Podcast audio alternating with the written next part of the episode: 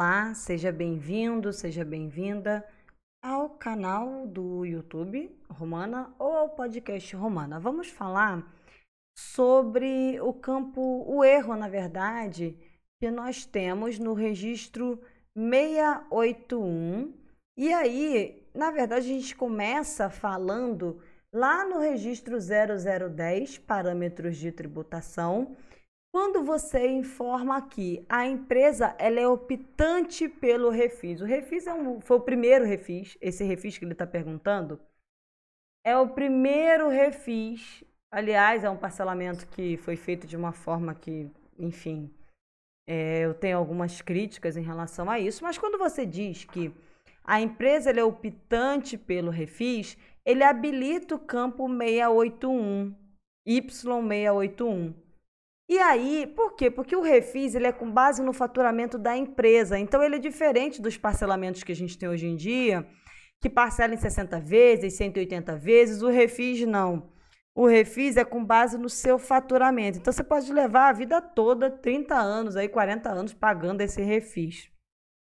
Bom, como é que funciona isso? Você vai lá no registro 0010, parâmetros de tributação, e você diz que a empresa é optante pelo refis. Ok. Quando você diz isso, habilita o campo 681, tá? E ele serve para empresas do lucro real, lucro presumido ou lucro arbitrado. Então, não, independente da sua forma de tributação hoje, se você é optante por esse refis, você informa que sim, lá no campo 0010, e ele vai habilitar o campo Y681 para você. E aí, costuma dar erro, porque é, diz que a informação lá não bate, né? Que, que ele quer? Ele quer que você declare mês a mês, de janeiro até dezembro, qual, quais foram sua receita de fabricação própria, venda de mercadoria, receita imobiliária, atividade rural, ou quais foram as suas receitas de prestação de serviço, menos os cancelamentos, devoluções e descontos incondicionais. Então, ele quer a sua receita do mês, a sua receita operacional do mês, em cada um desses meses. Se você tiver mais de uma atividade, você tem que preencher. E ele diz assim: você está no lucro real? Qual é a, aqui a, a nossa empresa teste, ela é do lucro real. Então, qual é a receita bruta sujeita ao percentual de 1,2? Qual é a receita bruta sujeita ao percentual de 1,5? Então, digamos que você tem aqui uma revenda de mercadoria de 100. Qual é o percentual que está no, com base no cálculo de 1,2? É 100? Então, você repete aqui o 100. Se você tem uma parte da receita no cálculo do 1,2, uma parte no 1,5, a soma desses dois tem que ser o total que você informou aqui. Digamos, receita de mercadoria. Digamos que você tem receita de serviço, que o cálculo do refis é 1,2 e a receita de mercadoria, o cálculo é 1,5. Então, você vai informar o que é mercadoria e o que é serviço, tá? Vai acrescentar aqui receitas financeiras, resultado positivo de equivalência patrimonial, de participação societária, receita de locação ou arrendamento. Você vai preencher os, os, as demais receitas que você tem.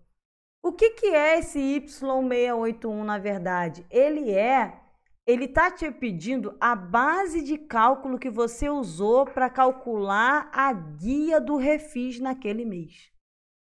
Então, o valor que você está declarando, note que ele te pede a receita e ele não calcula o refis do mês para você. Mas ele quer saber qual é a sua base de cálculo para calcular o refis do mês, em todos os meses. Tá? Então, o valor que você vai informar no campo Y681 tem que ser exatamente o valor que você usou como base de cálculo ao longo do ano. Senão ele vai olhar a receita que você declarou e a guia que você pagou e vai verificar que as informações não batem. Detalhe também, você tem que preencher todos os meses para que não dê erro na SF.